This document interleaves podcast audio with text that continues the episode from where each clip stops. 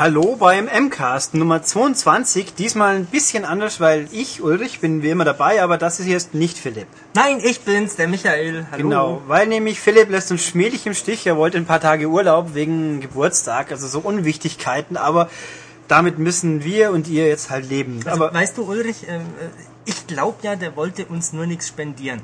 ach, das ja gut, von was auch? Ja, so, so ein, so ein, so ein Fischlapskauskuchen aus seiner norddeutschen Heimat wäre schon nicht ganz Ja, schlecht vielleicht gewesen. bringt das ja auch nächste Woche mit. Wir werden dann darüber berichten. Oh ja, essen wir alten Fischlapskauskuchen. Oh, das heißt dann natürlich auch, dass Philipps Filmstunde diese Woche noch nicht losgehen kann, aber ich hab's ganz fest vor. Noch ist die Entscheidung nicht gefallen. Kopf an Kopf, Last Starfight oder Tron. Wer noch was dazu sagen will, wie gesagt, immer her damit. Podcast at maniac.de per Mail oder von mir aus auch in den Kommentaren unter dem Podcast. Also gut, gehen wir ab zu den News. Ähm, ganz banal am Anfang Termine und sonstiger Kram. Wir haben mal ein paar Termine. The Ballad of Gay Tony, der zweite Download-Content für GTA 4, hat jetzt seinen Termin, der 29.10. Weltweit wohl, wird 1600 Punkte, also knapp 20 Euro kosten. Ja, weißt du, was das Coole dran ist, Ulrich? Ja. Gleichzeitig, du weißt es schon? ja. Okay, aber Steht unsere Zuhörer wissen es nicht. Na klar, auf dem steht ja drauf. eigentlich schon, aber wir wiederholen es trotzdem. Ich glaube so. zumindest, dass ich schon mal erzählt habe, das Ding kommt auch zeitgleich, zumindest in Amerika, aber wir gehen mal davon aus, bei uns auch, äh, auf Disc, zusammen mit äh, The Lost and the Damned. Äh, spielbar ohne Hauptspiel, das ist das Tolle dran, wird 40 Euro dann auf Disc kosten. Sprich, wer keinen Download hat, äh, keinen Online, die fünf Leute können es dann auch noch kaufen. Weiß man das schon offiziell, dass das 40 Euro kostet? Weil ich habe gesehen, Nein. 40 Dollar kostet Ja, die 40 US-Version. Dollar, aber wir gehen einfach mal davon aus, dass der Wechselkurs der gleiche sein wird wie üblich, nämlich 1 zu 1. Das ist aber dann nicht so billig. Doch, das kostet das gleiche, wie wenn ich Download kaufen würde. Als Download gekauft haben hätte. Wenn du es als Download gekauft hättest. Dann würde ich es mir natürlich erst nicht mehr auf Disc kaufen. Okay. Also, ja, 44 Euro teuer. Passt schon. Dann, was haben wir noch Schönes? Borderlands. Borderlands hat auch einen Termin, der 23.10. Und, äh, ja, hat schon jemand gespielt? Ja, wir fanden es, glaube ich, gut. Hat man es schon gespielt? Also ich habe es ja schon vor es langer, langer, langer, langer Zeit gesehen. Das wurde ja schon vor zwei Jahren auf der Games Convention mal gezeigt. Da gab es allerdings noch nicht diesen schicken Cell-Shading-Look. Nee, also jetzt sieht so aus, als ob es interessant würde. Der 2K-Chef selber glaubt, ja, wir haben keine Konkurrenz zu fürchten. Diesen Winter gibt's eh nicht so viele Top-Spiele. Dem würde ich jetzt nicht zustimmen, aber gut, also es kommt Ende Oktober, wo sich schon ein Haufen Zeug ballt. Viel Glück damit. Du weißt aber natürlich, dass sehr viele äh, vielversprechende, vielleicht Top-Titel ähm, ins nächste Jahr verschoben wurden. Ja, schon, es bleibt aber immer noch Zeug übrig. Also gut, verschoben hat sich unter anderem, weil wir schon drüber reden, Bayonetta, das soll jetzt wohl im Januar kommen. So habe ich es äh, gelesen. Ähm, auch Take-Two ist da relativ fleißig dabei mit Verschiebungen. Ähm, Da haben wir schon mal drüber philosophiert. Aber wie wir ja auch hatten, Max Payne und was war das andere? ähm, Bioshock Bioshock und noch eins, äh, Mafia 2 natürlich, genau. Ah, nee, Max Payne, Blödsinn. Max Payne soll ja dieses Jahr noch kommen, aber gesehen haben wir bisher noch nichts von, aber es ändert sich hoffentlich bald. Ähm, ja. Und danach kommt ja im Rest des, gut, sie kommen erst nach dem 23.10., aber es könnte ja auch sein, dass die Leute ihr Geld für so Sachen wie Call of Duty, wie es jetzt wieder so schön heißt, Modern Warfare 2 sparen oder Assassin's Creed 2, aber ja, mal gucken. Ja, am besten für diese super duper Deluxe Premium Edition. Die alle Haufen Kohle kosten. Die kostet, gibt's einen deutschen Preis schon mittlerweile? Für die Call of Duty Special Super Duper Nö, Box? aber es wird kolportiert 150 Dollar, dann wird es halt bei uns auch nicht wirklich billiger sein. Und außerdem gibt es ja noch eine Million Musikspiele, wo man auch Geld für Instrumente zahlen möchte, sage ich jetzt mal. Ähm, ja, nee, also gut, das hier dann kein Termin, glaube ich, oder? Aber die Info, Castle Crashers kommt für die PS3 auch noch.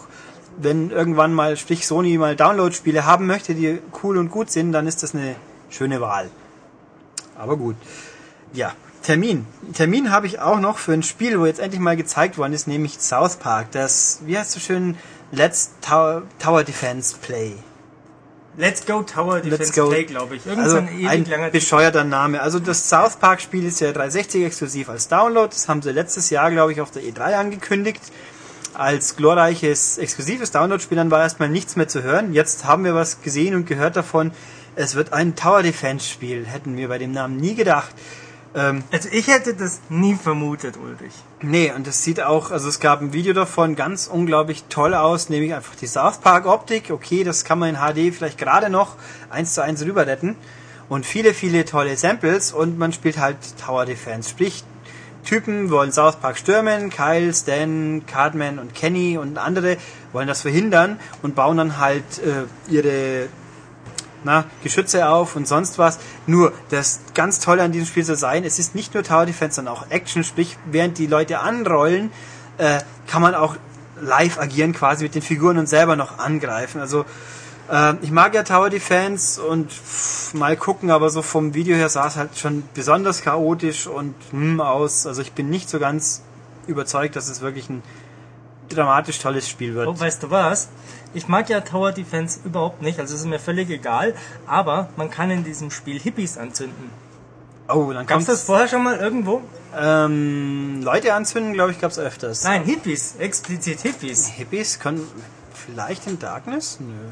Keine Ahnung. Irgendwo- Also ich weiß es auch nicht. Brennende Spielfiguren gibt's ja häufig. Aber South Park hat einer der Entwickler betont, wäre ja ein Spiel mit dem äh, sensationellen Feature, man könne Hippies anzünden. Juhu. Juhu! Also es kommt am 7. Oktober in Amerika, heißt so schön, weil da die nächste Staffel auf Comedy Central anläuft. Aber Live-Arcade-Spiele sind eigentlich fast immer weltweit gleichzeitig, also werden wir es schon auch abkriegen. Naja, mal gucken. Gut, ähm, so viel zum Thema TV-Zeug, jetzt Filmzeug. Ähm, wir haben die Info, die Meldung gesehen, World of Warcraft wird verfilmt. Wie muss ich mir das vorstellen? Äh, das ist eine gute Frage. Ich fände es sehr spannend, wenn man einfach eine Million Leute in lauter kleinen Pixelfenstern zeigt, die vor dem Rechner sitzen. Fantastische Idee. Nein, das ist ja ziemlich langweilig. Ja, Äh, ähm, also wie, was und wie das genau werden soll, weiß kein Mensch so genau, aber im Hintergrund hat ja angeblich World of Warcraft eine tolle Action-Story. Man möge mir verzeihen, wenn ich die nicht kenne. Ich habe es nicht wirklich gespielt, weil äh, ich habe genug anderes Zeug, um meine Zeit damit zu verbringen und muss nicht auch noch äh, leveln ohne Ende. Weiß man mehr über den Film, also wer den macht? Ja, man weiß, also der Producer ist irgendein Fuzzi namens Charles Roven, der hat auch unter anderem die Batman-Filme mitproduziert, die neuen. Also der weiß, was man tut. Und das Tolle ist, der Regisseur wird sein Sam Raimi. Nein, Sam Raimi. Sam Raimi. Sam Raimi Ja, will World of Warcraft verfilmen. ja, wird er verfilmen. Wie muss ich mir das vorstellen? Ja, das, also, Wie sieht das aus? Wa- Was passiert in dem Film? Da gibt's doch gar keine Hauptdarsteller. ähm, also die coolste Idee wäre einfach, äh, Bruce Campbell ist der Anführer der Allianz und wird dann mit einer Kettensäge auf die Horde losgelassen. Nein, Bruce Campbell muss der Bösewicht sein. Nein, Bruce Campbell ist doch nicht der Bösewicht. Wie Ja, kämen aber wir denn dazu? wie, wie geil wäre das, wenn Bruce Campbell der Oberbösewicht wäre, der, der Schurke quasi. Ja, dann wären wir ja für den Schurken, das wäre ja widersinnig. Ja, ich wäre dann für Bruce Campbell. Ja, eben. Also, der, also er ist automatisch der Gute, also kann er nicht so. der Böse sein. Nee, also viel mehr weiß man darüber nicht. Nur Sam, Bruce Campbell wäre super, aber weil der spielt ja schließlich auch sonst in jedem Sam Raimi-Film. Obwohl hat er in Drag Me to Hell mitgespielt? Was zum Teufel ist Drag Me to Hell? Der neue Sam Raimi-Film. Ach, das im- ist der, der, der neue. Ah, nee. der jetzt auch im gesehen. Kino lief, kurz mal. Ach, ist er schon wieder draußen? Ich glaube schon. Nee, ich habe den nicht gesehen. Ja, Ähm, aber nee, oder halt in, also in Spider-Man hüpft er auch immer rum, so als Cameo-Rolle und ja.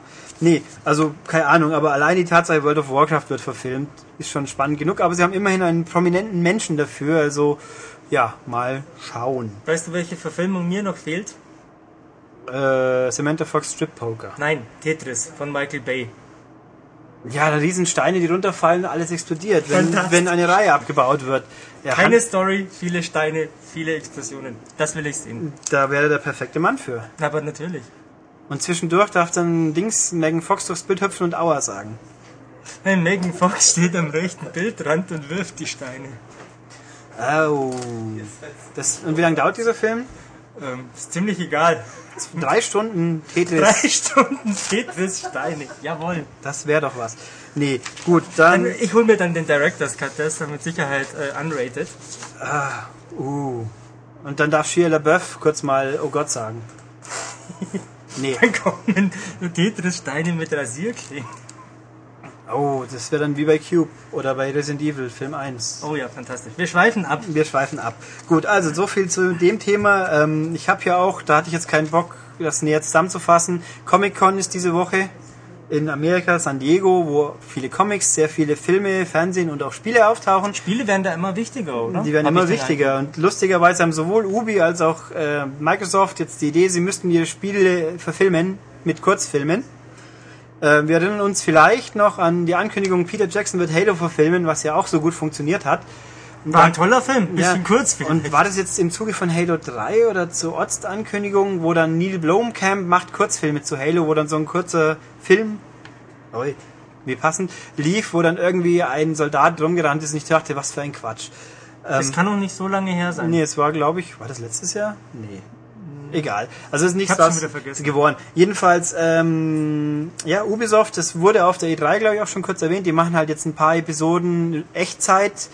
Film rund um äh, Assassin's Creed, so mit viel Greenscreen und Zeug und Krempel. Warum? Äh, Zu viel Geld fürs Marketing? ich weiß nicht. Ich habe das Gefühl, da will sich jemand künstlerisch ausleben vielleicht. Ich glaube nicht. Ich glaube, da will jemand auf äh, unüblichen Weg aufmerksam. Ja, aber was juckt mich denn echt sei? Äh, das, das, also ich finde, das finde ich komisch, weil mich interessiert das null. Ich möchte das Spiel spielen, da nicht irgendeine blöde Quasi-Verfilmung anschauen. Wenn schon dann einen richtigen Kinofilm, der dann so Prince of Persia mäßig mit Jake Gyllenhaal als Attentäter oder sowas. Oder Orlando, Orlando Bloom noch besser? Ich weiß Oder nicht besser? Braucht die Welt einen Assassin's Creed Film? Nö, braucht sie einen Prince of Persia Film. Nö. Ja, siehst, gleiches, gleiche Baustelle. Also kommt jedenfalls und Halo, ähm, spannend wiederum, aber völlig bizarr ist, äh, Microsoft bringt Halo 7 Kurzepisoden Anime. Fantastisch. Amerikanische Anime-Episoden rund um den gesichtslosen Master Chief. Ja, ich mein- Das hat die Welt gebraucht. Aber ist doch prima, bei Animes, dann müssen sie sich nicht mal Sorgen machen, wie sie Emotionen im Gesicht rüberbringen, weil er hat ja keins, man hat einen Helm. Der hat aber nur ein großes Auge. Und nicht zwei. Er hat also brillant, also keine Ahnung, vielleicht gibt's Bilder hat man gesehen, ja gut, sie waren ordentlich gezeichnet, aber will ich sowas, ich weiß es nicht, aber vielleicht wird's ja auch toll und wir können es dann umsonst auf Xbox Live downloaden, dann haben wir wenigstens kein Geld dafür ausgegeben. Also den letzten US-Anime-Verschnitt, den ich gesehen habe, war ja dieser unsägliche Film zu Dead Space. Der war ja mal gar nichts. Der war kacke gezeichnet und der war ziemlich aber, uninteressant. Aber es war ja auch ein langer Film, wo man ja sowas wie Story gebraucht hätte. Ja, es ist ja nicht so, dass äh, die Thematik jetzt keine Story hergibt. Vielleicht gibt's dann eine Episode Halo-Anime, wo dann bloß Master Chief 10 Minuten mit Cortana philosophiert. Ich hasse Master Chief. Oder wie er dann im Dead or Alive Universum landet oder seine Kollegin und dann da vollbusige Frauen verprügelt. Nein, Das wäre aber fast schon wieder lustig. nein. Doch? Der Master Chief kann nicht lustig sein. Äh, Der ja. Master Chief ist gar Nein, er ist immer lustig, wenn man die deutsche Synchro anhört. Nein, das, ist peinlich. Ja, unfreiwillig lustig, aber Ja, irgendwie ja. lustig. Na gut, egal. Äh, weg mit den Filmen, hin zu Microsoft waren wir ja gerade. Weg mit Halo. Ja, nee, Halo wird sich verkaufen wie nichts, wie immer halt, aber egal. Ja. Und ich habe mir sagen lassen, Halo wäre toll online. Also glaube ich jetzt einfach mal. Ähm, gut, also online und so Zeugs. Microsoft hat ja jetzt, wir wissen ja alle, Microsoft gibt ab und zu Dashboard-Updates. Der neue Dashboard-Update hat einen Termin, nämlich der 11. August. Da gibt's allerdings noch nicht den ganzen tollen Web 2.0-Krempel wie Facebook und Last.fm und Twitter und ähm, das war's eigentlich. Aber halt die ganzen anderen Änderungen. Also es gibt so, es wird keine revolutionäre neue Geschichte diesmal, sondern nur gute Updates, wie man so sieht. Mal gucken, was haben wir denn Spannendes. Also als allererstes soll das Ding jetzt schneller laufen. Wer so ein bisschen ähm, häufiger Benutzer ist, wird es inzwischen auch gemerkt haben, der Marktplatz braucht schon mal eine Minute oder zwei, bis er endlich das Zeug anzeigt, was man will. Oder wenn man einen Guide-Button aufmacht und seine Freunde anschaut, dann dauert es 20 Sekunden, bis endlich wieder zugeht. Das soll behoben werden. Das klingt gut. Das klingt gut, das stimmt hoffentlich auch so, aber das werden wir sehen, wenn wir es dann in, in den ähm, echten Bedingungen mal spielen, benutzen können. Kann ich, äh, Frage, kann ich denn jetzt endlich aus dem Spiel heraus die Sprache ändern? Äh, das wird nicht gehen, da bin ich überzeugt von. Weil, ja gut, wie soll es auch gehen, dass im Spiel plötzlich die Sprache ändert? Ich kann ja im Spiel normals auch bloß im Hauptmenü ändern und dann sagt das Ding halt konsequent, dann geht Face ganz raus. Ja, das ist kacke. Ja, das ist aber bei der PS3 auch kacke. Da ist es auch kacke. Das ist eigentlich überall kacke, aber was soll man machen? kacke. Ja, also nee, was haben wir hier? Ich fasse mal ein bisschen zusammen, was hier. Es gibt viele Änderungen, aber ich schaue mal, ob ich die, die spannendsten zusammenkriege. Also, die Live-Partys werden verschönert, verbessert. Wenn man, wenn man rausfliegt, wird man quasi automatisch wieder eingeladen. Das soll theoretisch gehen. Mal gucken. Äh, Live-Partys sind ja was Feines. HDMI, Was sind denn Live-Partys? Ich, hab, ich bin da ja nicht so firm sind- drin wie du. Das ist einfach eine Telekonferenz quasi, die Ah. dann sich durch die, Sp die Spiele übergreifend miteinander chatten kann und dann halt zusammen bleibt. Spiel Ah, ist schon ganz praktisch. Wenn es funktioniert, ist super. HDMI gibt es wohl irgendwelche Fehlermeldungen. Man kann dann per Hand die Auflösung einstellen. Das ist fein. das, es gibt neue HDMI-Fehlermeldungen. Das ist Nein. mal ein tolles Update. Äh, wird verbessert. Also ich habe es noch nie so erlebt, weil ich bin ja einer der Menschen ohne HDMI, weil Mein Gott, das ist halt eine alte Xbox. einen alten Fernseher. Aber lustig so in, in den eigenen Kontoverwaltungen, langjährige User kriegen jetzt ein Wappen verliehen, in dem steht, wie lange sie schon User sind. Kann man stolz vor sich hertragen, dass man schon fünf Jahre 60 Euro im Jahr bezahlt, um online zu sein. Dass man in den fünf Jahren äh, es auf kaum 20.000 Punkte Gamerscore gebracht hat. ja, das ist Oder sowas in der Art. Da können die Leute einen dann wenigstens konsequent auslachen. Das Oder ist aber nicht. dann ja noch spannender, wenn ich dann nämlich innerhalb von zwei Monaten 10.000 Gamerscore habe. Dann, bin ich, cool, ein cooler ja. Hund. Aber scheinbar, also ich habe es noch nicht in Live gesehen, aber es würden nur die Jahre angezeigt. Also sprich, äh, die ältesten Leute haben dann jetzt sieben oder acht Jahre drauf wahrscheinlich. Oder kommt das hin? Hm, Oder sechs. Also auf jeden Fall schon mehr wie fünf. Ähm, Das ist aber ganz schön wichtig. ja, mein Gott. Ich finde es, man braucht es ja nicht anschauen, aber ich finde es interessant. Ähm, diverse Sachen, Kontoverwaltungen werden verbessert. Äh, die Community Games heißen in Zukunft Indie Games, was uns wurscht sein kann, weil in Deutschland gibt es das Stand jetzt nicht. Boris Schneider-Jonas sagt aber, sie werden demnächst verfügbar sein. Nur wann genau noch nicht. Ähm, da kommt was auf uns zu, nämlich ungefähr 200 bis 300 Programme von großen Haufen Quatsch wie Massage und Aquarium und Uhrzeitanzeiger bis wirklich gute Spiele und ein Spielebaukasten, der Kudo. Das ist fein. Der ist Ähm, ja auch schon ewig angekündigt, oder? Den gibt's auch schon, bloß halt nicht bei uns, weil er ja über die Indie-Games geht. Ach so. Also fein. Was dann noch äh, spannend oder auch weniger spannend, Download-Spiele können jetzt dann bewertet werden. Sprich, man kann dann sehen, wie die Community, die gekauften Leute, die das Zeug gekauft haben, wie finden die das Spiele. Kann man von vorne weg dann aussieben, dass jetzt ein Frogger bloß zwei Punkte hat statt fünf, aber nette, nette Community-Feature, was beim App Store und bei Apple findest die Leute ja auch gut. Kann ich denn dann die Bewertung der Bewertung äh, auch noch abgeben? Also quasi, wenn Spieler XY zwei Punkte vergibt und äh, wie man es kennt beim Bücherbestellen, Amazon.de oder so, so war Nee, diese also- Bewertung für Sie hilfreich. Soweit ich das sehen kann, gibt's einfach nur eine Sternchenwertung, so und so viele Leute und das ist der Schnitt davon. Ach so. Aber immerhin, ich meine, es tut nicht weh, wenn es da ist und es wenn es einen Zusatznutzen hat, schön. Ähm, was halt am, am theoretisch spannendsten ist, wohl ist die ganze Geschichte mit den Avataren, was die nämlich Neues kriegen. Avatare können in Zukunft noch mehr Klamotten kriegen. Und zwar, man kann Klamotten kaufen. Nachdem die Leute ja bei Home schon gerne Geld ausgeben, können sie es jetzt bei Microsoft auch endlich. Für echtes Geld. Ja, für echtes Geld. Also ich habe noch nicht gesehen, was es geben wird. Hoffentlich spannende Klamotten, die sich dann wenigstens geldmäßig auch lohnen und hoffentlich nicht mit überzogenen Preisen, aber das müssen wir erst abwarten, wenn es soweit ist. Es wird auch geben, dass Spiele in Zukunft Klamotten als, als Goodies verleihen können. So wie Gamerscore kriegt man halt in, in Zukunft auch mal Klamotten. Auch hier Das typisch freispielbare T-Shirt aus Silent Hill 3. zum oder? Beispiel sowas, bloß für einen Avatar halt dann. Aber welche Spiele es als erstes nutzen werden, das wird sich noch zeigen. Stand jetzt ist es noch nicht publik, aber mit diesem Update ist die Möglichkeit zumindest gegeben. Und äh, was auch noch geht, Avatare können jetzt Utensilien haben. Also sprich, sie stehen nicht nur blöd da, sondern haben von mir aus einen Eishockeyschläger in der Hand oder einen Fußball am Fuß. So Sachen kommen dazu. Kann man damit was machen? Ähm, ich glaube mal jetzt nicht. Es ist halt ein Gimmick, aber es ist ein nettes Gimmick und individualisiert auch ein bisschen mehr. Was ich schon gesehen habe, es gibt ein paar Klamotten, wo man die Farben ändern kann. Sprich, das Standard-T-Shirt gibt's dann halt jetzt in neun verschiedenen Farben. War ja immer so, wieso gibt's das nur in grün?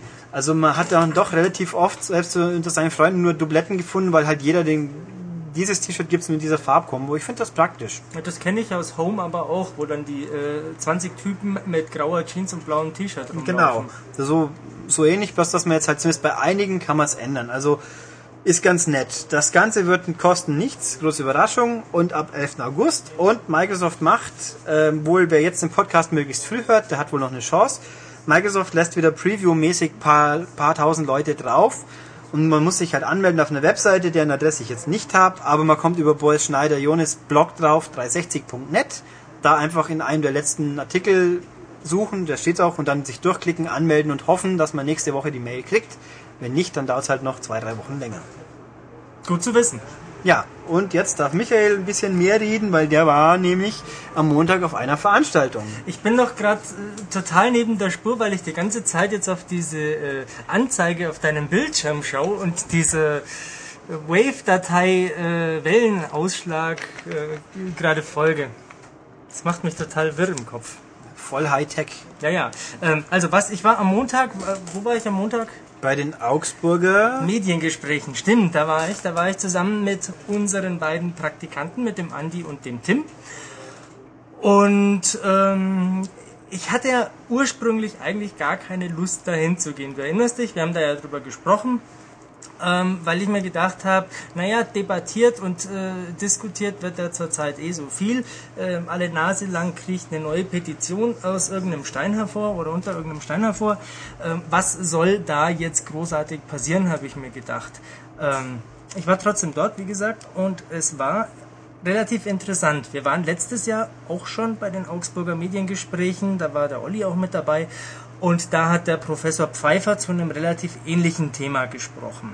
Dieses Jahr war das alles ein bisschen anders, da war kein Pfeiffer. Aber im Wesentlichen war das eine Podiumsdiskussion mit sechs Gästen, drei Damen, drei Herren, die über das Thema Computerspiele helfen Verbote, na, Computerspiele und Gewalt war es, helfen Verbote weiter. Ein bisschen reißerisches Thema, aber im Grunde nicht verkehrt. Und worauf ich jetzt hinaus wollte, ähm, mein Eindruck nach diesen gut anderthalb Stunden Diskussion war, dass ähm, alles längst nicht so heiß gegessen wird, wie es gekocht wird und dass die Leute, die da so polemischen Blödsinn verzapfen, wie der Innenminister Hermann, ähm, eigentlich absolut in der Minderheit sind. Also hinter den Fassaden diskutieren Politik und Forschung und Industrie längst viel sachlicher über die Thematik als dass ein paar so Quatschköpfe äh, mit ihren Schlagzeilen äh, vermitteln. Was mich jetzt interessiert hat, vor allem daran, da waren ja genug, die Leute hatten mir gelesen, die Frau Schauspielerin kenne ich leider gar nicht, wurde die mitgespielt? Äh, unter anderem im Tatort. Ulrike Kriener war da, die äh, in ihrer Eigenschaft als Schauspielerin die Mutter ähm, bisschen erzählt hat, wie sie so die Erziehung ihres äh, Sohnes ähm, ja, in die Hand genommen hat. Also die Idee war schon von vornherein, dem Kind nicht allzu viel äh, Medienkonsum auf die Schultern zu laden. Ähm, und sie hat auch gefordert, Leute, geht mehr wandern und Bergsteigen ja. mit euren Kindern. Gut. Klingt ein bisschen altbacken und nach äh, Wehrsportertüchtigung, aber im Grunde ist das ja nicht so verkehrt. Äh, also die Botschaft ist, äh, Eltern sollen sich mit ihren Kindern auseinandersetzen.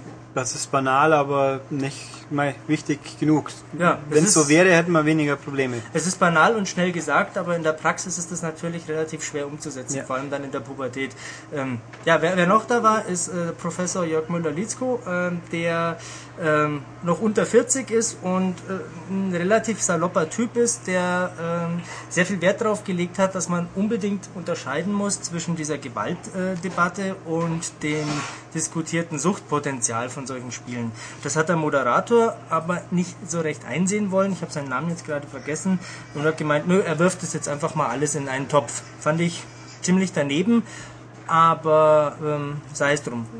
Grunde hat sich gelohnt, dahin zu gehen. Also was ich noch, die Teilnehmerin, wo wir am quasi spannendsten war, war ah, die gute Frau Hadertauer. Natürlich. Die ist, wenn ich mich nicht täusche, Familienministerin? Die ist äh, Familienministerin in Bayern, ähm, hat einen irrsinnslangen Titel, aber im Wesentlichen ist sie auch so für Familienfragen und dergleichen und, zuständig. Und die hat sich ja hervorgetan vor ein paar Wochen mal so im Doppelpack mit, mit dem guten Herrn Hermann quasi, wo sie dann wieder gefordert hat, die USK müsste viel strenger kontrolliert werden, die würden ja nur Scheiß prüfen. Ja, ja, also über die USK hat sie natürlich auch an dem Abend äh, gesprochen und hat äh, leider, leider, leider äh, ein bisschen ihre äh, Unkenntnis schon wieder demonstriert ähm, und sich gleich von besagten Müller-Litzko äh, aufklären lassen müssen, wie denn die USK tatsächlich arbeitet. Ich wollte gerade fragen, glaubt ihr immer noch, dass der Staat mit der USK nichts zu tun hat?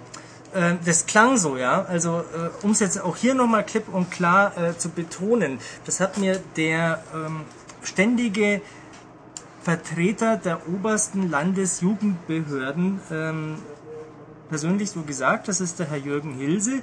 Ähm, er und seine Kollegen sind zuständig für die Altersfreigabe. Sie erteilen die. Das macht nicht die USK. Die USK prüft und bereitet vor und spricht eine Empfehlung aus, aber die letzte Entscheidung ähm, fällt bei den Vertretern der Landesjugendbehörden und damit natürlich beim Staat. Und das wusste auch die Frau Hadertauer wieder nicht so recht. Und das ist sehr bedenklich. Ja, dann, was habe ich gelesen in unserem Heft zusammenfasst, dass sie den lustigen Vergleich von Herrn Hermann mit Kinderpornos auch irgendwie noch nicht wahrgenommen ja, hat. Ja, ja, genau. Also das hatten wir auf unserer Seite, glaube ich, auch stehen. Da hat er sich ja letztens ein bisschen äh, aus unserer Sicht blamiert, ähm, weil es einfach völlig deplatziert ist und äh, die Diskussion nicht äh, weiterführt, wenn man äh, Videospiele und diese Gewaltdebatte mit äh, tatsächlichen Verbrechen wie Kinderpornografie gleichsetzt. Ähm, da hat dann die Frau Hadertauer doch ganz äh, ratlos zu ihrer Pressesprecherin geschaut, ähm, denn die wusste tatsächlich nichts von solchen Melden. Die mein, Meldungen. Die meinte nur, ja, ja, äh, da bei diesen Gamern da, bei diesen Hefteln, äh, da mag das so sein, aber in der äh, großen Öffentlichkeit wurde das nicht thematisiert. Nur in jeder Zeitung und jedem scheiß Interview, wo man finden konnte. Aber ja. gut. Sie ähm, hatte auch hier und da mal festgestellt, dass sie jetzt ihre Unterlagen ja nicht dabei hat, wo irgendwelche Zahlen drinstehen. Hm, geschickt. Also. Die bringt man zu einer Diskussion natürlich nicht mit, weil was bräuchte man sie da? Ja. Also sie hätte schon besser vorbereitet sein können. Ja. Also kann man zusammenfassend, hat es irgendwie optimistisch gestimmt, die Diskussion? Ja. Hat sie ja. Hat mich auf jeden Fall optimistisch gestimmt. Ähm, ich kann schon verstehen, dass die Gamer natürlich Amok laufen und äh, was für ein Versprecher, dass sie, dass sie sich ereifern, äh, ob der Tatsache, dass da so äh, einseitige äh, äh, Aussagen fallen. Äh, aber man muss das Ganze in einem größeren politischen Zusammenhang betrachten und das ist alles, wie gesagt, nicht so dramatisch. Ich wage zu behaupten, bis zur Wahl passiert überhaupt nichts und danach erst recht nicht. Dann sind sie nämlich mit wichtigeren Sachen beschäftigt. Ja, sollte man meinen. Na gut, dann haben wir dieses Thema auch hinter uns und somit erstmal die News. Weiter yeah. mit ein paar Spielen. Da müssen wir uns aber erst noch die entsprechenden Leute kurz vors Mikro karren, deswegen hören wir uns gleich wieder. Gut, damit sind wir, wie gerade angekündigt, beim Spielen, haben unseren ersten Gastsprecher dann, nämlich Praktikant Gott Andi. Hallo. Hallo. Und wir reden, er hat ja, wie man, wer von ein paar Podcasts zugehört hat, er ist der große, stolze Besitzer eines Aufblaskanos. Also eigentlich ist der Andi ziemlich klein. Okay. eigentlich ist er Ja, aber der wächst ja vielleicht. Der ist ja noch kleiner als du. Ja, der ist das ja noch so, so jung, er könnte vielleicht noch wachsen. Nennen wir ihn kleinen, stolzen Kanubesitzer. Okay. okay. Also den, den kleinen, stolzen Kanubesitzer Andi, der ein ja, Aufblaskanu ist, richtig? Genau. Ein tolles Aufblaskanu, das er gewonnen hat bei Wii Sports Resort. Resort? Resort? Resort natürlich. Resort. Ähm, da waren wir auf einer Nintendo-Veranstaltung. Jetzt ist das Spiel im Laden. Und wir haben es jetzt hier zwecks Test gehabt und die zwei, Michael ist nicht auch noch da, hat's ja gehört. Ich bin immer noch hier. Diese zwei Menschen hier haben das Ding jetzt länger und intensiver und mit diversen Testreihen analysiert und werden uns jetzt was drüber erzählen. Dann legt's mal los. Ja, also ich habe natürlich eine repräsentative Längsschnittstudie durchgeführt über einen langen Zeitraum. Nein, das ist alles totaler Quatsch. Ähm, Andi und ich haben jeweils äh, Wii Sports Resort nicht nur hier in der Redaktion mit Kollegen gespielt, die ja das alles im Schlaf beherrschen, ähm, sondern auch unter den realen Bedingungen, quasi im Freundes- und Bekanntenkreis, äh, Nichtspieler, Seltenspieler, Gelegenheitsspieler, äh, kleine Spieler, große Spieler, alte Spieler, junge, junge Spieler und dergleichen ausgekramt und mal gesehen, wie die Leute sich da so anstellen. Und da sind wir zu recht unterschiedlichen Ergebnissen gekommen. Wie wollen wir das machen? Andi, erzähl du mal, mit wem hast du gespielt und was waren so deine Eindrücke? Also, das war auf der Grillparty von meinem Bruder, wo doch relativ junge Leute da waren, so ich sag mal circa 25, maximal 30. Ja, Leute, Leute oder Alter? Alter. Okay. Alter, ja, habe ich jetzt versprochen. Egal. Jedenfalls habe ich dann mal spontan zu, zu meinem Bruder gesagt, du, ich habe übrigens das neue B-Sports dabei, kannst du mal ausprobieren. Dann ist er hintergekommen, hat gleich mal ein, zwei Leute mitgenommen. Ich glaube, es waren, weiß mal einer. Dann haben sie, was haben sie zuerst gespielt? Ich glaube, Bogenschießen. Mhm. Waren gleich total begeistert von der Steuerung. Ich glaube, das gefällt dir auch ganz Bogenschießen finde ich äh, ziemlich cool. Das haben sie dann gleich mal über eine Stunde lang gespielt. Alle Schwierigkeitsgrade durch. Da war ich dann ziemlich geowned, aber das ist jetzt ja nicht so wichtig.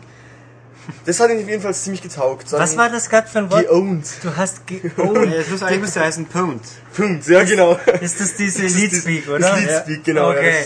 Ja, egal. Er hat die Noobs gepunkt. Genau, so kann man es sagen. Ach so. Dann kam noch ein anderer dazu, der daheim nicht mal einen Fernseher stehen hat, was ich erstmal gar nicht verstehen konnte. Na, ist nicht so wichtig. Jedenfalls, der hat dann im Tischtennis alle weggehauen, was mich sehr überrascht hat, als der, der noch nie irgendwas in der Hand gehabt der hat dann auch spontan losgeschrien mit dem Tischtennis, ja, wie geil ist das denn? Und boah, macht der Spaß. Also, jetzt muss er einen Fernseher kaufen. Jetzt verdammt. Habe ich mir auch gesagt, soll ich sowas kaufen? Ja, er meint, macht er nicht. Aber und Wii und ganz viel zu, Zubehör. Natürlich. Natürlich, ich weiß nicht, das ist jetzt so der erste Eindruck war schon, dass es ihm sehr viel Spaß macht. Sie sind dann auch bis um 4 in der Früh davor gehockt und haben da weitergezockt. Okay. Gut, bei mir lief das alles ein bisschen anders. Also, ähm, Ich habe gespielt mit einer Freundin von mir, deren Freund und ihrem Sohn, der ähm, acht Jahre alt ist und ähm, Lego Indiana Jones und Lego Star Wars und Bionicle und dergleichen äh, bis zum Erbrechen schon durchgespielt hat. Der ein oder andere Maniac-Leser kennt den kleinen Mann auch schon aus dem Heft. Okay. Ähm, das Interessante bei der ganzen Sache war, äh, Wii Sports an sich ist ja äh, ein, ein Kaufgrund für Wii gewesen damals. Und jetzt kommt Wii Sports Resort mit Motion Plus Zusatz und will ja quasi diese Hardware, diesen Zusatz pushen. Ähm, ich bin mir nicht so ganz sicher, ob das äh, so voll und ganz aufgehen wird, denn ich habe den Eindruck, dass Wii Sports Resort für das, was es sein möchte, viel zu kompliziert ist. Hm, da, ich denke auch, dass du vielleicht recht hast, wenn man jemanden hat, der das alles ein bisschen anleitet. Ich habe halt dann allen erklärt, wie man es machen muss, weil ich glaube, durch dieses Ganze, du hast auch mal gemeint, das liest sich keiner wirklich durch, wenn er spielen will. Da kommen viele Anleitungen, was man tun muss. Ich denke mal, wenn man sich als, ja, wenn man jetzt ein Wie hat und man hat kaum Spiel, man kauft sie, das ist man wahrscheinlich erstmal ein bisschen überfordert als Casual. Also, also es kommt wieder alles, es wird nur über Texte erklärt, nicht so mit Gesten, die vorgeführt Nee, werden. nur Text. echt, ne? Das, das finde ich immer unmöglich. Ich habe hier eine Kon Mm, Fast. Ja, Ja, nur nicht ganz richtig. Es gibt schon Ja. so Ja, Bildeinblendungen, wo äh, gezeigt wird, wie man die Fernbedienung halten soll. Äh, aber nicht animiert. also nee, aber ich muss mal ganz kurz noch da, ein bisschen weiter dazu ausholen. Ähm, es ist nicht so, dass einen äh, das Spiel alleine lässt, Nein, sondern äh, dieses Spiel ist permanent da, permanent präsent, packt mich an der Hand schon beim Einschalten und lässt mich nicht mehr los äh, zu keiner Sekunde. Immer wird mir gesagt, was zu tun ist. was wahnsinnig nervend irgendwann ist, wenn man Genau. beim zehnten Spielen immer noch die Einblendungen da, wie man es machen muss. Das Genau, also, eins äh, nicht mehr so. da musste fünf Texteinblendungen erstmal mit A wegdrücken, die wie gesagt kein Mensch lesen will, weil die Leute sind über, behaupte ich, sind davon überfordert. Man stelle sich die Rentnerin äh, im Seniorenheim vor, die bowlen äh, will. Die liest sich nicht drei, vier, fünf Texttafeln durch. Die will das in die Hand nehmen und dann muss die Sache sofort klar sein. Und äh, da hat das Spiel, finde ich, ein bisschen Defizite. Ähm, Und diese Einblendung kann man nicht irgendwo abstellen, dass sie nicht mehr kommt. das ist das Problem. Man kann sie nicht so äh, generell deaktivieren. Super. Ja, Ja. könnte man das, wäre das Ganze viel äh, entspannter. Weil so musste dies und das und jenes wegklicken, dann musste noch zwischendrin noch äh, schnell mal wieder die äh, Fernbedienung Oh ja. zum äh, Kalibrieren auf den Tisch legen oder auf eine ebene Fläche, äh, was an einem Spieleabend äh, mindestens häufiger als einmal passiert. Bilde ich mir das nur ein, das gab es beim ersten doch auch nicht kalibrieren, oder? Nee, das liegt ja auch am Motion Plus. Ach so, okay, Argument. Ja, und das ist, äh, wenn ich jetzt mal ganz böse bin, äh, eine ein Fehlkonzept, wenn ich das mehr als äh, oder häufiger als einmal am Spieleabend nachkalibrieren muss. Liegt das am Spiel, liegt das an Motion Plus? Wo ist das Problem? Ich finde es auch komisch, weil jetzt fällt auch was auf, dass beim Tischtennis auf einmal schaut der Schläger ganz woanders hin. Ja. Also das hat noch anscheinend ein paar Fehler hin und wieder mal. Ja. Dieses Plus. Oder es geht vielleicht auch gar nicht anders. Also es, es fühlt sich ja deutlich besser schon Super an als sich an, früher, aber so hundertprozentig rund läuft die Sache noch nicht. nee. Das ist voll richtig. Ähm, ja, und ich habe natürlich bei meinen Spielern explizit keine Anweisungen gegeben, weil ich sehen wollte, wie sie mit dem klarkommen, was das Spiel an Erklärungen so ähm, bietet. Und da war genau das Ding. Ich habe gesehen auf dem Bildschirm, was zu tun ist. Die Leute fuchteln planlos rum, weil sie das natürlich nicht gelesen haben. also so dieses Wunderheilmittel für alle, jeder kann es super spielen, das ist das erste einfach noch besser in der Hinsicht. Das erste ist primitiver, simpler und dadurch, ähm, glaube ich, leichter zu verstehen. Also bei Bogenschießen zum Beispiel, weil wir es davon hatten, da hältst du die Fernbedienung quasi senkrecht vor dich. Und dann noch in der anderen Hand. Genau, in der linken Hand, glaube ich, war es, oder? Nein, in der rechten muss es die rechts Also ich muss- normalerweise. muss Mit ich's der man schreibt, sollte man es haben, weil man dann besser zielen kann. Ach so, ja, ich, ich bin da eh ein bisschen anders, was das betrifft. Ja, aber dann hält man so vor sich, drückt die A-Taste, um den Pfeil aufzulegen, hält dann die Z-Taste beim Nunchuck gedrückt, zieht den Nunchuck zurück oder hält einfach nur die Taste gedrückt, das reicht auch, um den Pfeil oder um die Sehne zu spannen und dann lässt man los und der Pfeil saust davon. Da war bei mir auch das Problem bei manchen Leuten, man muss nämlich nur Z loslassen. Viele drücken, lassen dann beides los und verkacken den Schuss. Da muss ich sagen, egal. Ja, Ja, Ja. also es ist schon intuitiv eigentlich. Ja, aber man eben, man, dann drückt man, lassen sie A los und dann, oh, was ist jetzt los? Oh, nochmal. Dann lassen sie beides los. Oh, wieder falsch. Dann Mhm. Ja, ja. Z, das ist total, schon nicht so einfach. Schon komplizierter. Das ist schon richtig. Aber äh, es macht großteils äh, auch sehr viel Spaß. Ja, definitiv. Ein paar Disziplinen sind Banane, aber Genau, was, wir haben zwölf Disziplinen, glaube ich, richtig? Wir haben zwölf Disziplinen. und was sollte man spielen und was eher nicht? Also ich muss ja erstmal dazu sagen, bei diesen zwölf Disziplinen gibt es jeweils noch Unterdisziplinen. Mindestens zwei. Mindestens zwei. Das ist äh, bei Disziplin Nummer eins Schwertkampf, das äh, Duell, das äh, Soul Calibur für die ganze Familie, muss man mit bunten Stöcken den Gegner vom, äh, aus dem Ring kloppen. Dann gibt es das sogenannte Schnittfest, wo man in einer Genau. bestimmten, in bestimmten Richtung Dinger zerteilen muss. Genau. Also um, um die Wette natürlich. Genau, natürlich mit einem anderen. Und noch das, der letzte Einspielermodus, dieses Rumrennen und Leute Genau. einfach rein nach auf die Mütze hauen. Genau, also die Disziplin finde ich sensationell, weil äh, ich meine, da die Zukunft oder eine mögliche Zukunft äh, des Beat'em-Ups zu entdecken. Ähm, wie gesagt, Soul Calibur für Kinder. Man äh, schlägt hochkant und quer und blockt und äh, pariert und kontert und weicht aus äh, so ein bisschen. Ähm, das fühlt sich schon Aber ziemlich ich habe auch erlebt, es kann wirklich lange dauern, so ein Duell. Also Ja, ich ja. habe dann mit meinem Bruder wirklich, die haben das ein bisschen drauf gehabt, dann dauert es schon eine Zeit, bis man da einen von der Platte hat. Dann steckt der wieder zurück und blockt mal richtig gut. Also mit einem menschlichen Gegner, ja. Macht, ja, mit dem der Computer, da Die haust KI ein paar Mal drauf, dann ist er schon unten. Ja, ja, also das ist eine ziemlich coole Disziplin. Ähm, gut natürlich auch das Bogenschießen, Tischtennis, Tischtennis ist ja fantastisch in im gewisser Weise. Wesentlichen ja, Tennis aus Wii Sports ist. Ja, Ähm, aber weitaus. Ja, Man kann viel, mehr, viel, mehr, viel genauer alles machen. Das stimmt. Anschneiden und ähm, so. Basketball war ganz nett, ähm, ist aber auch relativ kompliziert ähm, und erinnert mich eher an so eine kleine Disziplin aus einem Mario Party. Ja. Ähm, was äh, war noch besonders gut? Ja, Ähm, Bowling und Frisbee. Bowling natürlich. Frisbee Golf ist Gerade super. Frisbee Golf ist Das ist relativ klasse. cool, weil äh, da Windrichtung und äh, Winkel und Drall und so weiter alles eine Rolle spielen beim Frisbee werfen. Ähm, das hat mir auch sehr viel Spaß, äh, Spaß gemacht. Was mir überhaupt nicht getaugt hat, war Radfahren und Ja, Kanu. Radfahren hat ja gar keine Ähnlichkeit mit dem echten Sport, weil man Nee. kriegt ja nicht mit die Hände. Das ist Richtig. ja totaler Quatsch.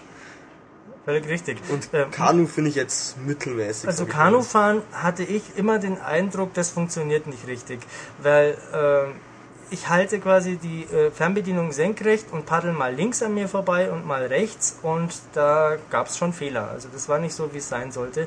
Und absurderweise ist Kanufahren auch die einzige Disziplin, wo man zu viert simultan spielen kann. Und dafür dann aber viermal Wii-Fernbedienung äh, und viermal Motion Plus braucht. Nur ein äh, so ein Adapter ist ja in der Packung mit dabei. Macht also nochmal 60 Euro zusätzlich für eine Disziplin. Für eine nicht sehr gute Disziplin. Ja. So.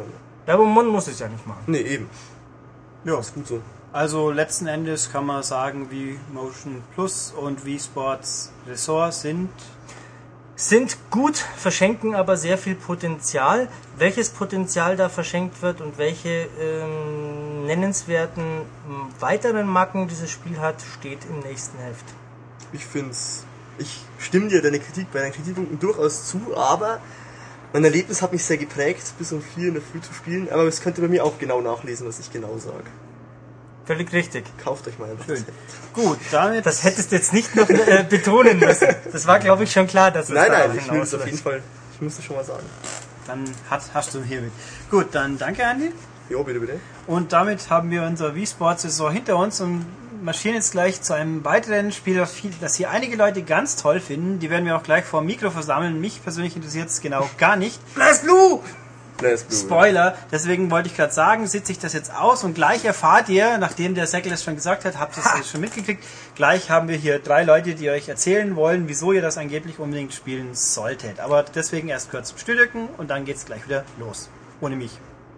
So, den Ulrich haben wir jetzt weggeschickt und dafür habe ich mir den Matthias, sag mal Hallo. Ja, genau, äh, und unseren zweiten Praktikanten, den Tim, Hallo. besorgt. So, es geht um welches Spiel, wie spricht man es richtig aus? Da sind ja hier die Meinungen ein bisschen geteilt.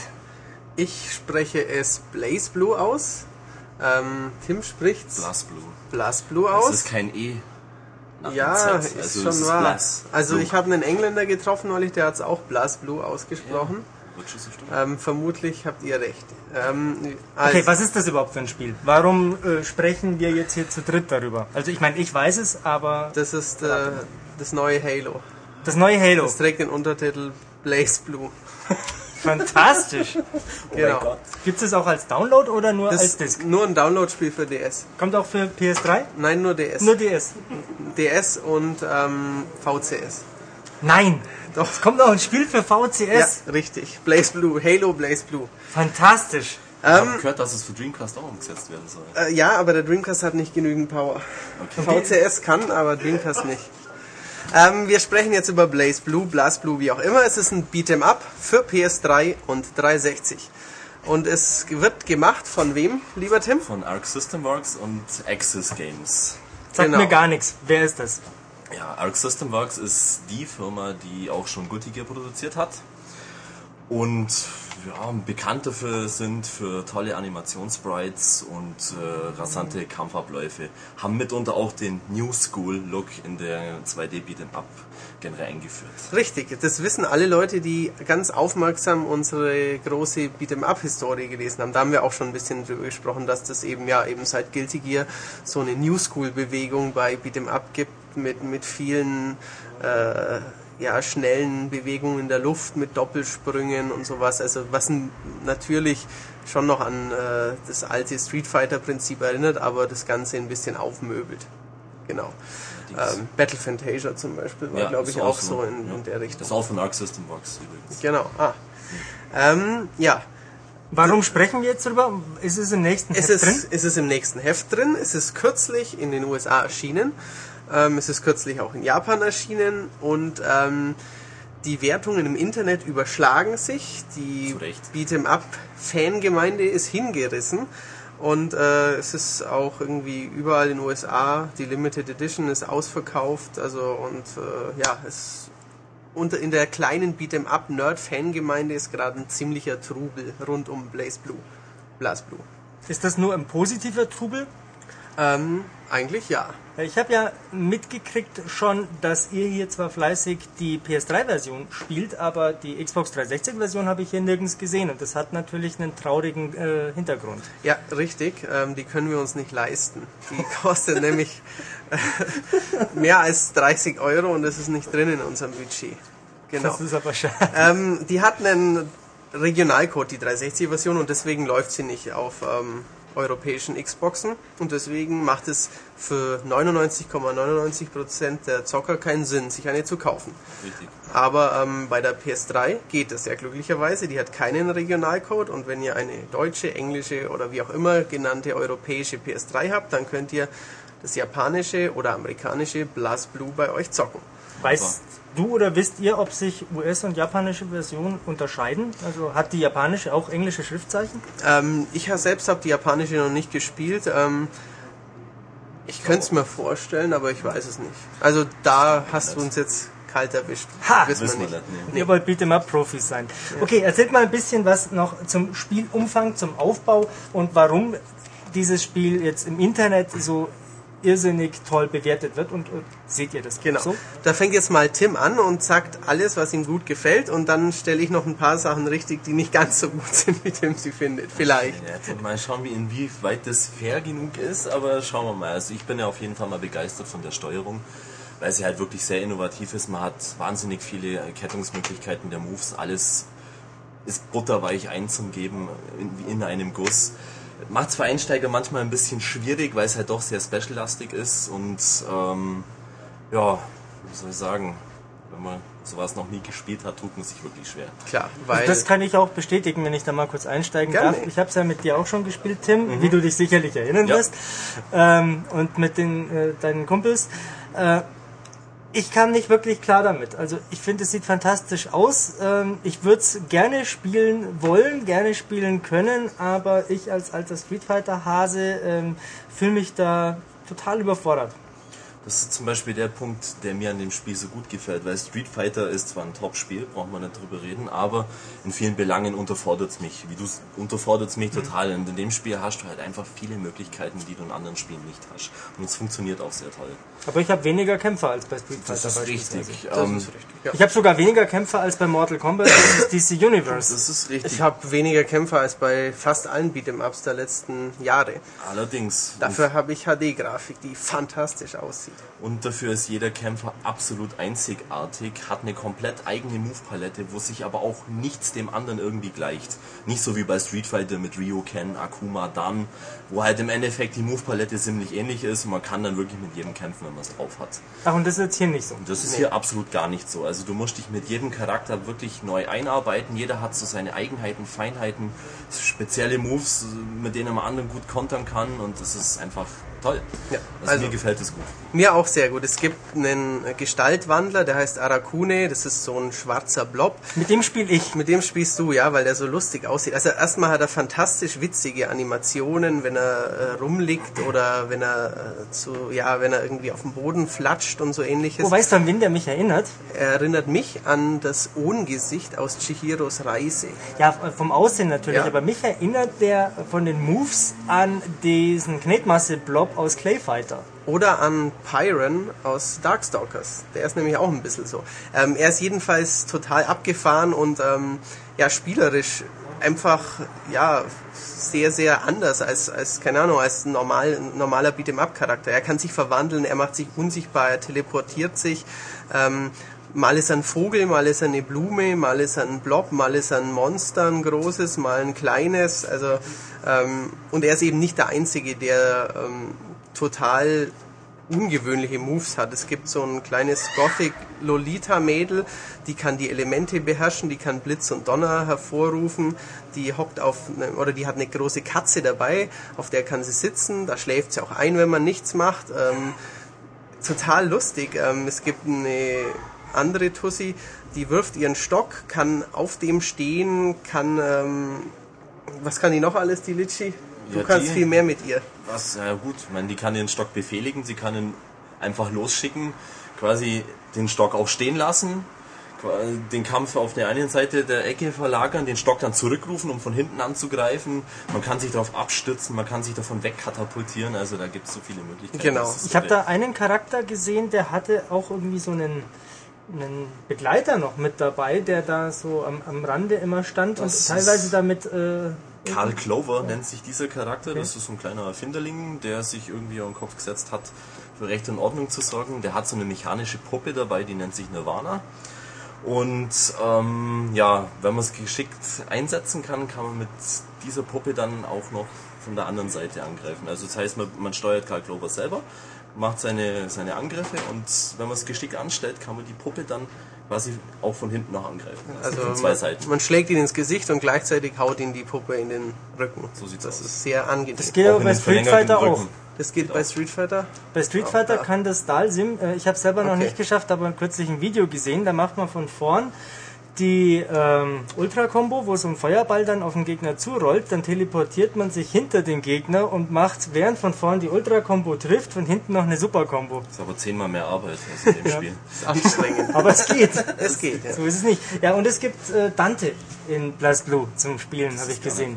Ähm, du meinst wahrscheinlich Ragnar the Blood Edge, den, Natürlich.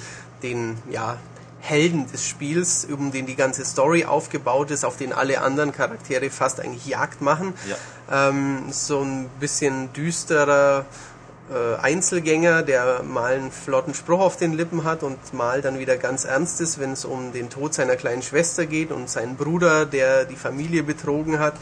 Ähm, der sieht ein ja, der sieht eigentlich nicht aus wie Dante. Der hat weiße, zottelige Haare, einen roten langen Mantel und ein Schwert. Aha. Und wie der wie Dante aussah. Wenn man Dante das Schwert weglässt, dann sieht er auch aus wie der Papst, so wie Ja, aber es gerade Dan beschrieben hast. Dante hat so Haare wie der Schultes.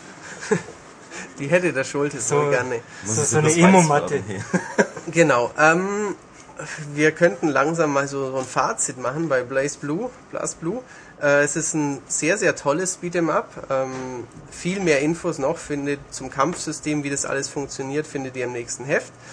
Ähm, das ist mit Sicherheit, wenn ihr nicht gerade auf Tekken steht, das beste Beat'em Up, das in den nächsten zwei, drei, fünf Monaten für euch zu haben ist. Es sieht fantastisch aus mit, ja. mit wunderbarer 2D-HD-Grafik. Ähm, es hat einen sehr, sehr gelungenen Online-Modus, ganz viel freispielbare, freispielbare Artworks und Sachen und Videos. Ähm, und wenn man den aktuellen Dollarkurs betrachtet und ihr irgendwo noch was ergattert, dann ist für umgerechnet 50, 60 Euro das ein ganz, ganz tolles Spiel. Die anime-reife Story dürfen wir nicht vergessen, die sehr, sehr detailliert ist. Also wenn ihr Anime mögt dann und ein bisschen prügeln könnt, dann könnt ihr auch so quasi so ein bisschen erzählten Manga-Anime immer wieder zwischendrin bewundern und dann wieder ein kleines Kämpfchen machen. Aber für die Soul Calibur Button Masher ist das nichts, oder? Ähm, weniger. Ja, man kann zwar, ich habe es selber noch nicht probiert, in der Anleitung steht's ähm, mit dem Stick, der eigentlich eben nicht zum Kämpfen gebraucht wird, äh, ganz einfache Specials machen.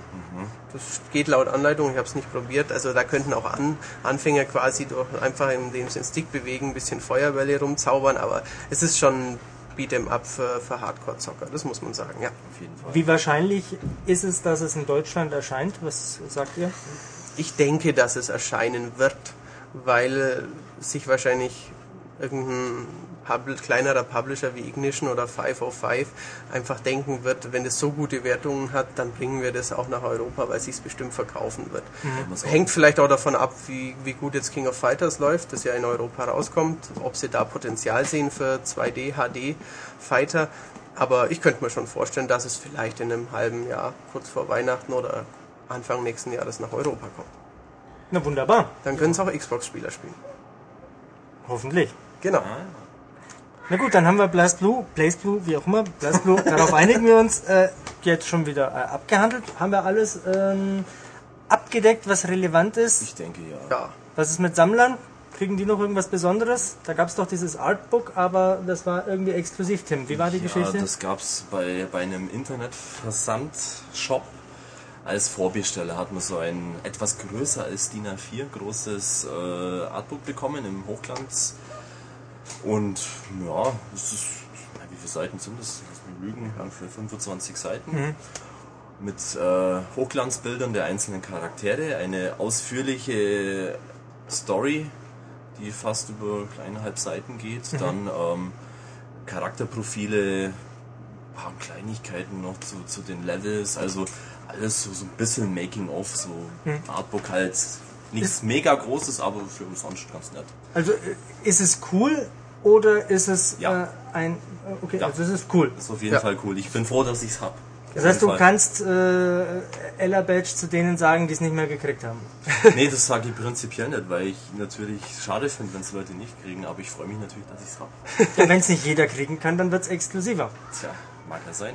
Ja. Ich sammle ja für mich und nicht für andere. Das war ein sehr schönes, friedliches Schlusswort, oder? Was möchtest du noch sagen? Nein, ich möchte kein friedliches Schlusswort, Du möchtest sondern ich, stänkern. Äh, nein, ich möchte äh, jetzt den Ulrich wieder zurück an seinen Platz zitieren und ähm, euch hier äh, verabschieden, denn ich sehe hier auf Ulrichs äh, Schmierzettel stehen noch viele interessante Themen drauf und die wollen wir ja heute noch alle in diesem Podcast unterbringen. Oh, und wie ich mich gerade so umdrehe, sehe ich auch den Ulrich äh, schon im Hintergrund lauernd.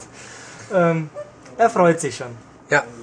Und damit bin ich weg und der Tim ist auch weg. Sayonara. auf Wiederhören.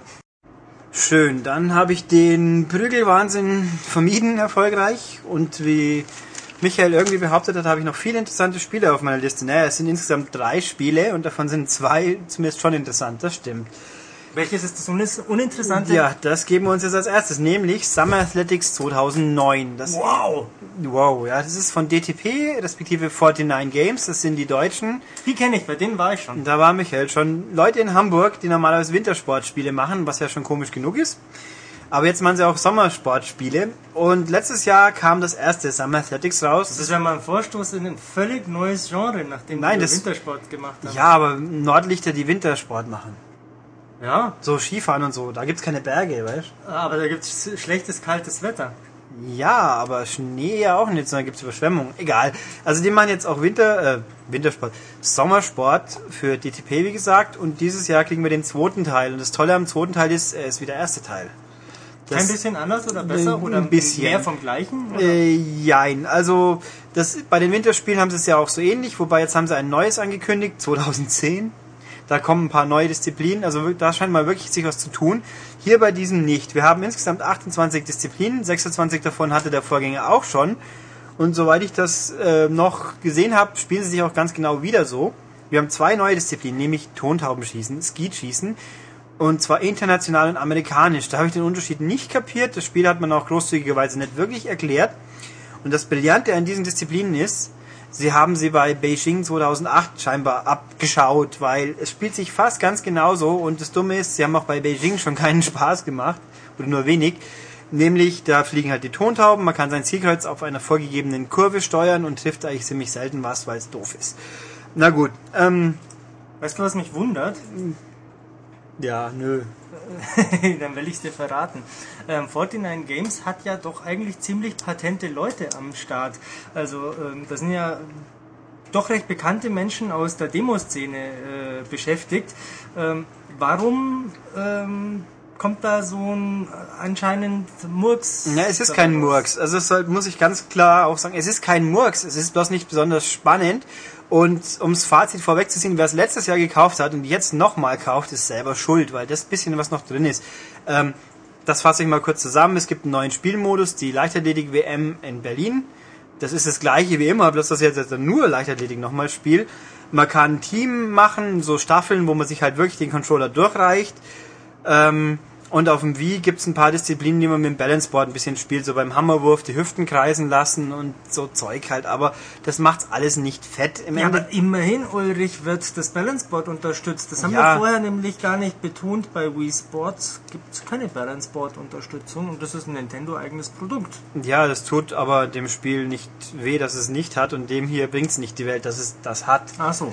Ähm, es- also, ähm, ja, und das war's im Endeffekt. Die Grafik sieht mehr oder weniger genauso aus wie im Vorjahr. Wenn nicht beide nebeneinander hält, merkt sowieso nicht. Diesen blöden Affen als Maskottchen gibt's immer noch.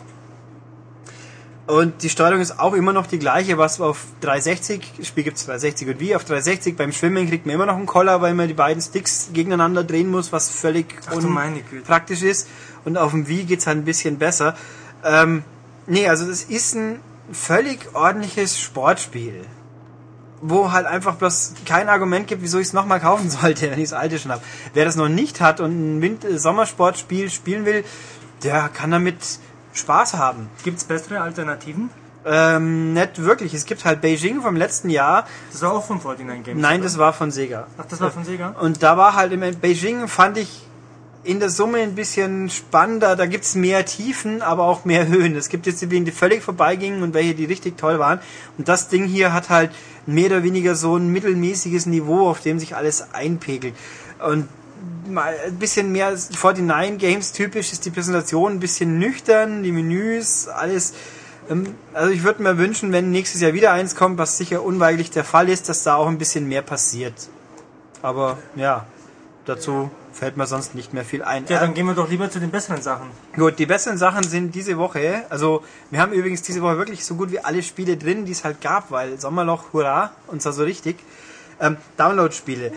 Äh, letzte Woche schon rausgekommen ist für den Wii, WiiWare für wanns 10 Euro, glaube ich, ich glaube schon, Final Fantasy Crystal Chronicles My Life as a Dark Lord. Schöner langer Titel, wie man unschwer kennt, hat's mit My Life as a King irgendwie ein bisschen was zu tun, aber nicht so wirklich viel, weil My Life as a King war Starttitel bei WiiWare, das war so eine Art, wir bauen eine Stadt auf, Sim und hier bla bla bla und das hier ist jetzt ähm, ein Tower Defense Spiel. Das hatten wir doch heute schon. Hatten wir schon. Bloß das Ding hier ist wirklich wortwörtlich ein Tower Defense Spiel, man, denn man verteidigt seinen Turm. Haha. Ähm, also man spielt die Tochter vom Dark Lord, der bei äh, My Life is a King irgendwie der Bösewicht war und ist halt die Tochter, die sieht ganz niedlich aus, aber eigentlich böse. Und hat so niedliche Helfer, die Tonberries im Englischen, auf Deutsch haben sie irgendeinen ähnlichen Namen.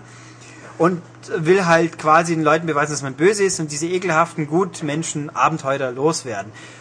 Und in jedem Level quasi, es gibt ungefähr 50 davon, ist man in seinem Turm. Den sieht man so von der Seitenperspektive, immer ein, zwei Stockwerke. Und kann den halt, muss den verteidigen vor anrückenden Magiern und Bogenschützen und Nahkämpfern und Gladiatoren und so weiter.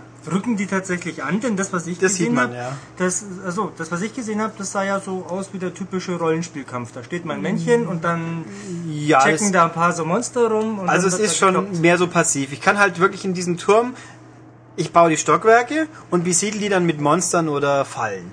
Und also jedes Stockwerk kostet halt, hat halt meist ein Monster oder einen Gegenstand, der sich in irgendeiner Form ähm, auswirkt und kann bis zu maximal drei, je nach Platzverbrauch, noch Monster oder Schergen quasi einführen. Das können halt Kobolde sein oder Feuerbälle oder Final Fantasy äh, Charaktere und Waffen, sage ich jetzt mal. Und dann jeder Tur im Turm, am Anfang kann man maximal fünf Stockwerke bauen, später werden es immer mehr, je nachdem wie viel man halt äh, investieren will. Und da rücken dann, dann siehst du dann unten, macht so Pling und du siehst, jetzt kommen zum Beispiel zwei ähm, Abenteurer. Oder zwei Jäger. Die kommen dann hin, die klettern dann so eine Leiter hoch und dann stehen sie in deinem Raum und dann wird gegeneinander gekämpft, also so automatisch, wie halt die Vorgabe ist. Wer kann, wer erholt sich schneller, es ist ein, wie Final Fantasy mäßig, man sieht so einen Balken, wer halt das nicht, wann wieder jemand angreifen kann. Es geht halt so lange, bis irgendwie der Abenteuer hoffentlich platt ist oder bis man selber ein Problem hat. Da muss man halt kräftig planen, weil wenn mehrere Abenteuer auf einmal anrollen, pro Stockwerk geht nur einer. Kommen also drei Stück, braucht man mindestens drei Stockwerke, sonst sind sie gleich oben und machen deinen Turm kaputt. Ah, ich verstehe. Und so entwickelt sich's halt weiter. Es gibt ein paar feste Regeln. Das Feld, es gibt Nahkämpf, Nahkampfattacken, Fernkampfattacken und magische Attacken, die sich untereinander äh, beeinflussen. So Stein-Schere-Papier-Prinzip. Diese Attacke ist gegen jene wichtiger. Dann gibt es Attacken, die gegen alle gleich stark sind. Und Heilkräfte, die man wieder einsetzen kann, weil im Endeffekt wichtig ist, ein Stockwerk geht kaputt, wenn das Stockwerk oder respektive das passende Artefakt dazu zerstört ist und die Monster gehen dann mit platt. Wenn also ein Monster tot geht, das kann man eher ersetzen. Ähm, und so muss man halt wirklich planen, wenn das, wobei das ein bisschen ein, eins der kleineren Probleme des Spiels. Man sieht vor dem Level, es kommen genau diese Anzahl von Nahkämpfern, Fernkämpfern und Magiern. Ich weiß nicht, wann kommt welcher, in welcher Gruppierung kommen sie und die Unterschiede der einzelnen Klassen gibt's nicht auch noch. Ein Feldjäger ist viel schwächer wie ein Gladiator. Sowas muss ich einfach durch Ausprobieren erfahren. Sprich, man spielt jeden Level, wenn es nicht gerade ein einfach ist, ein mehrfach. Gerade die Boss-Level, wo dann am Schluss ein besonders starker Gegner kommt. Man muss einfach mehrfach spielen, um zu sehen, erstens, wer kommt wann, zweitens, Taktik entwickeln. Das geht nur aus dem Spiel raus. Schafft man ein Stockwerk, kriegt man halt Geld und entwickelt sich weiter, kriegt ab und zu auch neue Gegenstände, die man halt dann einsetzen kann, um zum Beispiel einen magischen Angreifer für sich selber zu haben, muss man schon mal mindestens 10 Levels gespielt haben, dann kommt der erste Magier, den ich dann besonders gut gegen Nahkämpfer, glaube ich, einsetzen kann. Das klingt alles relativ spannend. Spielt sich's auch Ich äh, finde spannend? ich find's wirklich, ähm, ich find's spannend. Es gibt ja schon ein Tower Defense Spiel von Square Enix, das war Crystal Defenders, das war ziemlich bieder und nicht so spannend. Das hier, ich find's ziemlich cool gemacht, einfach weil die Präsentation cool ist. Man sieht nicht das Spielfeld auf einmal, sondern immer so die Stockwerke, durch die man scrollen kann. Das ist nicht immer übersichtlich, obwohl man links so eine kleine stilisierte Karte hat, die einem weiterhilft. Aber es ist putzig inszeniert, ein bisschen eben den Crystal Chronicles Stil, bisschen ähm, cartooniger, sage ich jetzt mal, aber dafür halt unterhaltsam, sieht hübsch aus, gerade für ein Wii-Spiel, wirklich nett. Ähm, ja, man muss halt viel planen, die Übersicht ist nicht ganz so gut und was mich ein bisschen gestört hat, die Steuerung. Man steuert nur mit der Remote und nur mit Steuerkreuz und Knöpfen und muss halt sich durch die Menüs klicken. Die sind übersichtlich, aber halt gerne mal verschachtelt, wenn man zum Beispiel Beispiel, um ein Stockwerk aufzubauen, aufrufen, Stockwerk, auswählen, was soll es ein offensives, ein defensives, sonstiges Stockwerk sein, bauen, dann besiedeln. Besiedelt man, muss man durch die Menüs scrollen, genauso wieder Monster aufrufen, einsetzen. Die Monster kann man steigern im, in den Ruhepausen, ähm, muss man aber dann jedes Monster einzeln wieder seine Erfahrungsstufen zuteilen. Also man ist schon die ganze Zeit am rumscrollen und klicken, Sind dann die Textfelder wenigstens groß genug? ja, also man, sich versteuern ist es nicht so. Vor allem, wenn man im Menü ist, wird pausiert. Okay. Auch wichtig. Also es kann nicht sein, dass man sich im Menü verhaspelt und deswegen totgeschlagen wird dabei. Okay. Äh, das ist alles nicht das Problem. Ich finde es halt ein bisschen unhandlich. Vielleicht hätten wir es handlicher lösen können. Aber Problem ist es auch keins. Also dann die Story ist ein bisschen dünne, aber die Charaktere sind halt niedlich inszeniert mit Soundeffekten so und und so Zeug. Ähm, nö, ich fand es wirklich echt überraschend gut. Wenn es hat, das mit Final Fantasy hat es halt bis auf die Charaktere nur begrenzt zu tun, aber von den Tower Defense Spielen, die es so gibt, finde ich das eins der niedlicheren. Und Niedlicher und cooler als das South Park Spiel? Äh, kann man es kann man's ähm, überhaupt vergleichen? Kann man vergleichen von der Logik her. Ich finde halt dieser Aufbau mit dem Turm ist was eigenes, ist gleichzeitig übersichtlich und konfus, so dumm es klingt. Ähm, ich bin fast sicher, dass das South Park Spiel nicht besser sein wird, was eigentlich auch wurscht ist, weil aber da kann man Hippies anzünden. Ja, kann man das aber- bei Final Fantasy? nee, aber es ist ja auch ein Fantasy-Spiel nur für ein Wii. Auf dem Wii will man keine Hippies anzünden. Ach so. Basta.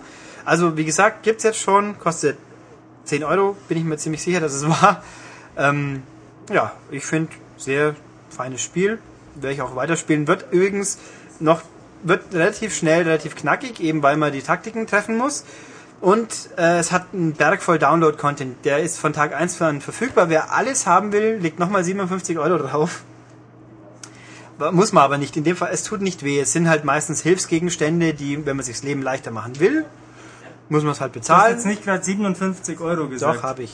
Was zum Teufel kann da 57 Euro kosten? Ja, es gibt halt die wahnsinnig. 15, fünf verschiedene Klamotten, die wir helfen, fünf verschiedene Monster, fünf verschiedene äh, Stockwerke, die man kaufen kann. Es gibt auch ein paar Zusatzlevels, wenn einem die 50, die drin sind, nicht reichen. Und ich glaube, die meisten Leute werden da wirklich lang genug dran zu knabbern haben. Äh, also es ist halt das übliche, Square Enix hat eigentlich in jedem Download-Spiel, das sie rausgebracht haben, immer noch Zusatzcontent, wo man Geld abdrücken soll. In dem Fall, man kann, man muss aber wirklich nicht. Ich finde, für die 10 Euro, die man fürs Standardspiel zahlt, hat man echt genug drin, dass man sich nicht drüber ärgern muss. Okay, was kostet das dritte Spiel im Bunde, das du noch auf der Liste hast? Das Und ist wie jetzt, heißt das? Das ist jetzt ein 360-Spiel, das kam diesen Mittwoch raus und war der Start von Summer Arcade. Das ist Explosion Man. Kostet? 10 Euro.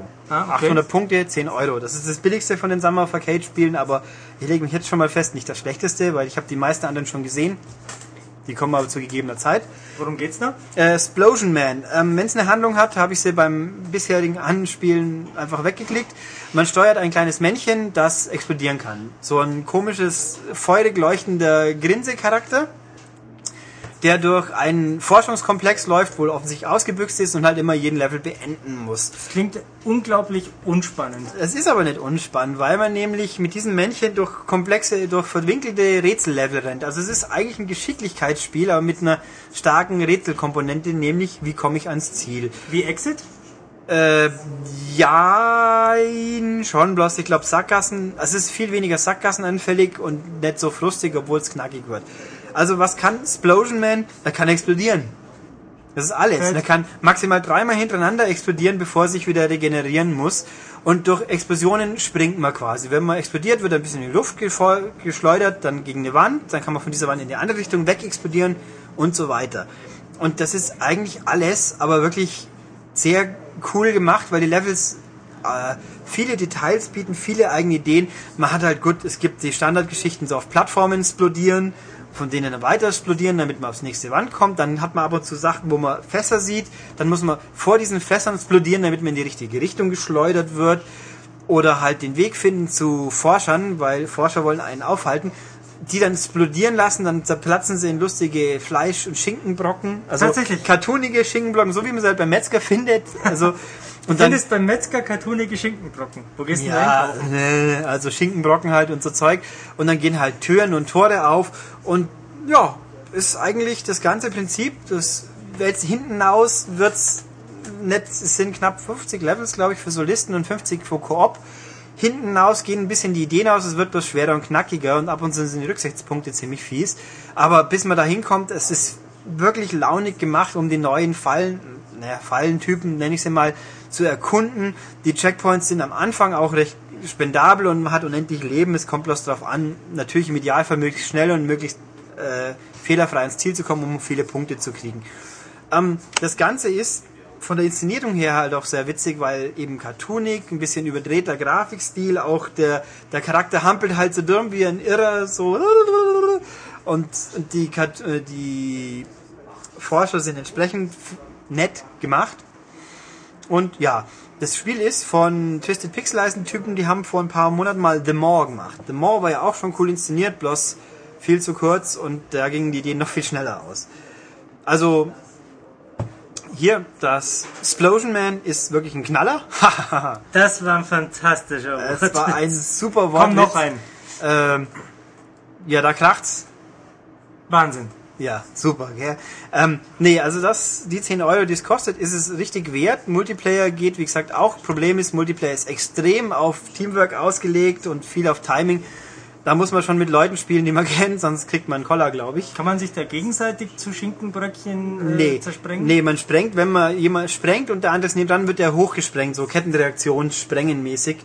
Ähm, aber neigt eben dazu, echt eher komplex zu sein. Also da es erinnert mich in der Hinsicht an N+, wo man auch mit viel Koordination nur vorwärts kam, sonst gar nicht. Ja, ähm, von den Spielen des Summer of Arcade sicher das ungewöhnlichste, aber eins ein verheißungsvoller Auftakt und ich würde sagen, da hat die Live Arcade leider nur ein Spiel diese Woche, aber das hat's dafür wirklich drauf. Also Klasse statt Masse klingt gut. ja, das ist. Ich hätte zwar nichts dagegen gehabt, wenn noch was gekommen wäre, aber die wenig Masse hat dafür klasse. Ja, damit sind wir am Ende. Wir sind schon am Ende. Ja. Und bislang hat kein Mensch hier Philipp vermisst. Ja, doch, wir vermissen Philipp immer. Nein. Doch. Echt? Du vermisst Philipp? Ja, ich möchte Philipp Magst du mich nicht? Ja,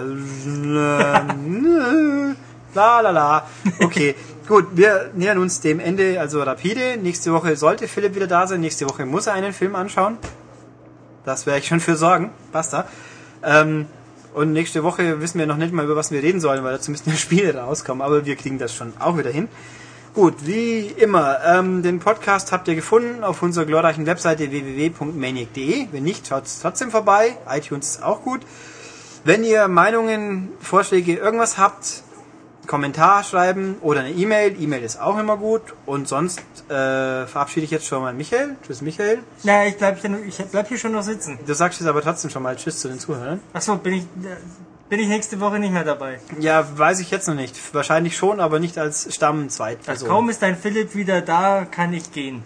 Ja, dann wirst du wieder als Spezialist für tolle Themen angezapft. Ja, ja, schönes Ja. Wochenende. Ja, von mir auch. Wir hören uns dann nächsten Freitag wieder. Tschüss.